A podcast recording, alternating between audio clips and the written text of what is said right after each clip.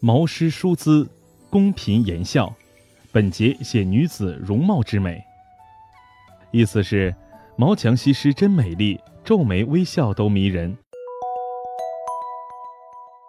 西施和东施，溪水清清，烛光涓涓。一位身材婀娜、面若桃花的村姑坐在竹林水边一块光洁的石头上浣纱，他一边劳作，一边轻轻地唱着动听的民歌。河水像镜子一样映照着他俊俏的脸庞。几条鱼儿游过来了，看见这美丽的影子，竟自愧不如，纷纷沉入水底。后来人们就用“沉鱼”一词来形容她的美貌。这位村姑就是中国古代的四大美女之一，春秋时代的越国女子西施。西施与人为善，举止优雅，言谈得体，经常面带微笑。她衣着朴素，从不浓妆艳抹，可谓天生丽质。在乡邻们的眼里，西施样样都惹人喜爱，不管走到哪里，都有很多人向她行注目礼，那简直就是村里一道亮丽的风景。唉。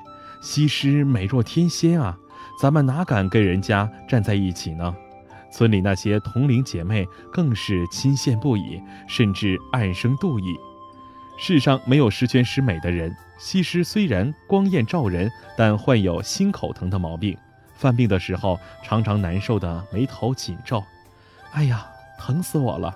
有一天，西施从溪边浣纱归来，走着走着，心口又疼开了。只见她手捂胸口，双眉皱起，流露出一种娇媚柔弱的女性美。